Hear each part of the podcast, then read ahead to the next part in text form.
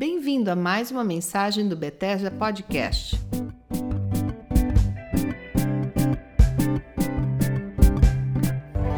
Oi, vocês, tudo bem?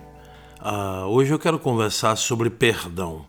Na verdade, uh, eu quero uma reflexão muito profunda em nossos corações sobre o quanto somos perdoados.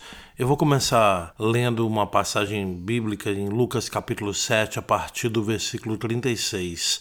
Diz assim: Um dos fariseus convidou Jesus para jantar. Jesus foi à casa dele e tomou lugar à mesa. Quando uma mulher daquela cidade, uma pecadora, soube que ele estava jantando ali, trouxe um frasco de alabastro contendo um perfume caro. Em seguida, ajoelhou-se aos pés de Jesus, chorando. As lágrimas caíram sobre os pés dele e ela o secou com o seu cabelo e continuou a beijá-los e a derramar perfume sobre eles. Quando o fariseu que havia convidado Jesus viu isso, disse consigo: Se esse homem fosse profeta, saberia que tipo de mulher está tocando nele. Ela é uma pecadora. Jesus disse ao fariseu: Simão, tenho algo a lhe dizer.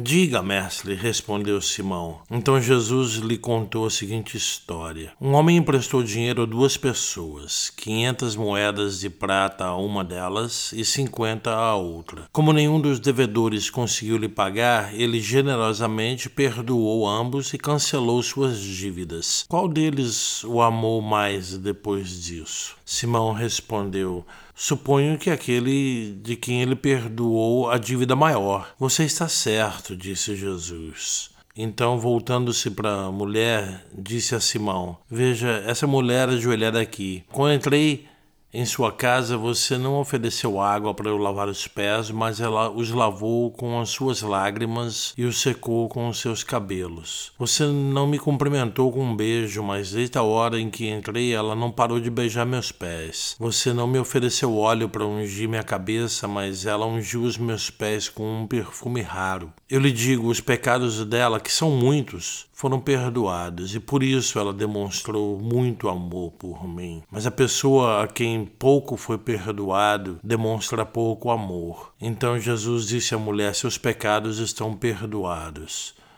Os homens que estavam ali à mesa diziam entre si: quem é esse que anda por aí perdoando pecados? E Jesus disse à mulher: A sua fé a salvou. Vá em paz. Vivemos dias de muita confusão, de muitas acusações, de muitos pensamentos. Existe, parece que, uma uh, esfera espiritual, emocional, mental agitada demais em termos de tanta coisa. Aliás, em Mateus 24, 12, Jesus diz que o amor esfriaria porque a iniquidade haveria de se multiplicar. É interessante que o termo amor usado aqui em Mateus 24, 12 por Jesus é ágape, é o amor fraterno, que é o mesmo termo que ele usa para descrever esse amor aqui em Lucas capítulo 7, versículo 47. Na verdade, ele está lidando com esse amor entre irmãos. E esse amor entre os irmãos, entre as famílias, entre as pessoas próximas a nós realmente tem se evidenciado como algo que se esfria. Mas ele se esfria, o amor esfria à medida que nós não nos apropriamos de perdão. Na verdade, há uma inconsciência em nós muito grande do quanto fomos perdoados. Há um pastor nos Estados Unidos, John Bevere, ele publicou um livro, A Isca de Satanás, e nesse livro ele diz que Uh, você só não perdoa por não ter noção do quanto já foi perdoado. E foi mais ou menos isso que aconteceu nesse cenário aqui em Lucas 7. A mulher sabia o quanto Jesus a havia perdoado. Uh, o fariseu que havia convidado Jesus para jantar na casa dele não sabia, não tinha a mínima noção. Na verdade, nem achava que ele precisava de perdão algum mas o quebrantamento faz com que os nossos corações se tornem residência permanente da presença de Deus. Isso está em Isaías capítulo 66, onde ele vai habitar num coração quebrantado. Aliás, no Salmo 51, Davi ainda nos lembra que um coração quebrantado Deus não rejeita. Nós nos tornamos invencíveis pelo perdão por nos apropriarmos de perdão e por concedermos perdão. Eu me lembro ter lido uma vez uma palavra que Papa Francisco traz na Casa Santa Marta no dia 15 de outubro de 2010 quando ele diz que não perdoar é evidência de não ser cristão. Ou seja, a pessoa que não perdoa não se apropriou do perdão de Cristo por ela, por isso ela não tem condições de perdoar. Perdão não é uma característica da natureza humana. Nós precisamos estar cheios do perdão de Jesus, do perdão divino por nós, para podermos conceder perdão a outros. E é interessante porque nós queremos uma vida de vitória, mas a vitória vem à medida que nós entendemos que o perdão é essencial para amarmos. O amor traz a vitória. Deus é amor e não tem como amar sem perdoar. E não tem como perdoar sem noção do quanto somos perdoados, do quanto estamos perdoados, sem nos apropriarmos adequadamente do amor do Pai. Invencíveis não são os que não perdem nunca, nem tampouco os que fazem tudo certo mas sim os que são perdoados e perdoam. Esses são os invencíveis. Eu observo que desde a história bíblica, lá no iníciozinho em Gênesis com José no Egito, ali foi uma lição imensa de perdão. Depois de ter sido vendido e traído por seus irmãos, ele diz o que vocês intentaram para o mal, Deus transformou em bem e ainda foi uma provisão tremenda de salvação física para os seus irmãos, para os seus pais. Foi uma cena maravilhosa. Em nossos tempos, ultimamente, nós vimos exemplos como na África do Sul, com Nelson Mandela e o bispo Desmond Tutu, quando eles se tornaram basicamente invencíveis por causa da força do perdão, por não esperar retaliação ou recompensa para aqueles que lhe fizeram mal. Eu tenho buscado muito a Deus nesse último ano por essa experiência de perdão. Obviamente vem com um profundo arrependimento, um arrependimento estilo Davi, arrependimento Salmo 32. Depois você lê lá no Salmo 32 como é o arrependimento. Tem muitas concepções ou ideias que as pessoas imaginam uh, saber quando uma pessoa mostra ou demonstra frutos de arrependimento ou não. E é isso, na verdade, hoje em dia, esses conceitos religiosos sobre quem se arrependeu ou quem não se arrependeu, está tornando pessoas cada vez mais críticas das outras pessoas, porque elas se julgam capazes de julgar quem tem arrependimento no seu coração ou quem não tem. Ninguém tem essa capacidade, só Deus. E ao confessar a Deus os seus pecados, ao receber perdão dele, ao perdoar aos outros, aí sim as pessoas se tornam invencíveis. É óbvio que o perdão não é um traço nato da nossa natureza humana, Uh, ninguém, em grau nenhum, tem facilidade humana, o instinto de perdoar qualquer um que lhe ofendeu. Uh, ao longo da vida, mas pedir e conceder perdão cria uma imunidade emocional, física, mental, um crescimento espiritual tremendo. Se nós aprendermos com essa mulher ou com, esse, com essa cena em Lucas capítulo 7 de que era muito mais importante, mais bonito estar ali humildemente aos pés do Senhor, reconhecendo uma vida de erros e pecados, se arrependendo tremendamente, amando-o, porque sabia o quanto ele a perdoara, do que ser aquele que estava ali uh, armando uma tremenda festa, um jantar todo pomposo para o mestre, chamando-o de mestre quando tinha acabado de criticá-lo. Ah, se ele soubesse, se ele fosse profeta, ele saberia que tipo de mulher é essa.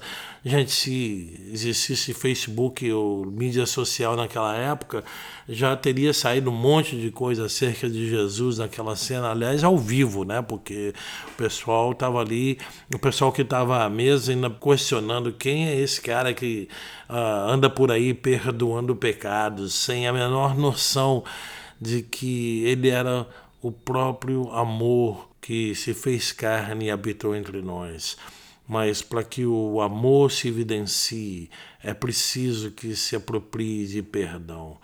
E para que nós possamos crescer em amor entre nós, não permitir que o amor esfrie, nós precisamos crescer na apropriação individual do perdão por cada um de nós, e assim vamos crescer em perdoarmos uns aos outros. Eu abençoo esse conceito nos lares. Nós precisamos disso em casa, nós precisamos disso nas, nas nossas igrejas locais, nós precisamos disso na nossa família espiritual e na nossa família natural.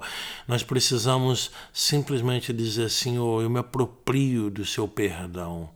Assim eu cresço em amor ao ser capaz ou capacitado pelo Espírito Santo de conceder perdão a outros. Em João capítulo 20, quando Jesus aparece ah, no meio dos seus discípulos e lhes concede a paz que só Ele pode dar, ele sopra sobre eles o Espírito Santo e os convida a perdoarem pecados. Eu quero convidá-los a uma experiência muito profunda de confissão diante de Deus. Aliás, eu confesso diante de Deus a minha dificuldade em perdoar ofensas. Mas ao confessar, eu quero me apropriar de Deus, apropriar do coração dele o perdão para minha incapacidade, para minha dificuldade. E aí essa incapacidade que eu tenho vai ser substituída pela capacitação que vem dele, pelo Espírito Santo em receber dele o perdão e fazê-lo fluir para as pessoas ao meu redor que ao longo da vida me ofenderam. E da mesma forma, as pessoas a quem ofendi ao longo da vida só vão ser capazes de me perdoar à medida que elas se apropriarem do amor e do perdão que vem do coração do Pai por elas. Se você achar, ou se a pessoa achar que não tem necessidade de perdão, realmente não vai rolar não vai ter esse fluxo entre nós de perdão e nem de amor, aí sim vai se multiplicar a iniquidade nesse final dos tempos. Mas é preciso que nós sejamos conscientes de que no nosso quebrantamento, na nossa humilhação diária diante dele, nós possamos nos apropriar da capacidade divina de perdoar. Aliás, em 2 Coríntios capítulo 5, Jesus vai mais longe ainda, diz que ele recebeu do Pai o ministério da reconciliação. Ele vai mais além ainda, diz: Eu lhes dou o ministério da reconciliação. Cabe a nós, nós vamos ter que nos mover em unidade. E a unidade vai depender muito desse nível de amor que brota do perdão. Ah, mas quem muito foi perdoado, muito vai amar. Eu acho que nós estamos limitados na nossa expressão de amor por sermos limitados na nossa apropriação de perdão. É hora de crescermos no perdão, é hora de crescermos no amor e é hora de honrarmos o nome de cristãos. Se nós somos verdadeiramente seus discípulos, nós vamos amar uns aos outros como ele amou.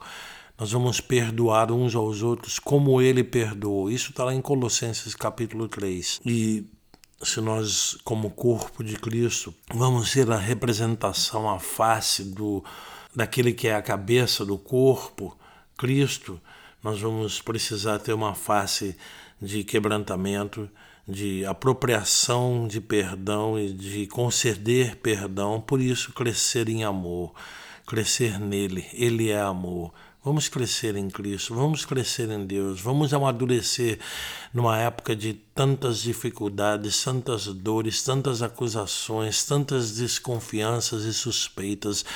Vamos lançar tudo isso fora e nos mover no grande perdão divino, primeiro por nós mesmos. E se realmente nos apropriarmos do perdão dele, nós vamos conceder a outras pessoas. Lembre-se que uh, no Antigo Testamento, em Deuteronômio, e depois Jesus se refere a isso também, nós temos que amar ao Senhor nosso Deus em primeiro lugar, esse é o primeiro mandamento, e depois o segundo mandamento, nós vamos amar o nosso próximo como a nós mesmos. Nós não temos condições de amar ao próximo além daquilo que nós nos amamos a nós mesmos. O que também é uma profunda reflexão, porque você precisa se perdoar para ter condições de perdoar a outros. Se amar para ter condições de amar a outros. Que o Senhor faça com que cada um, participando dessa meditação aqui hoje, cresça em perdoar-se a si próprio, portanto, vai crescer em amar a si próprio. E assim nós vamos crescer em perdoarmos uns aos outros e vamos crescer no amor divino entre nós e que nós sejamos exemplos disso, como ele nos disse, e que esse seja o testemunho de que verdadeiramente somos seus discípulos, como está registrado em João capítulo 13, versículos 34 e 35. Amo vocês, oro para que cada um medite nessas palavras e que juntos tenhamos essa experiência revolucionária nas nossas vidas e que o cristianismo se levante como uma expressão do amor de Deus na terra nesse momento, em nome de Jesus. Amém. Se você gostou e se essa mensagem te abençoou, compartilhe para que outras pessoas possam ser abençoadas também. Nos vemos nos próximos episódios.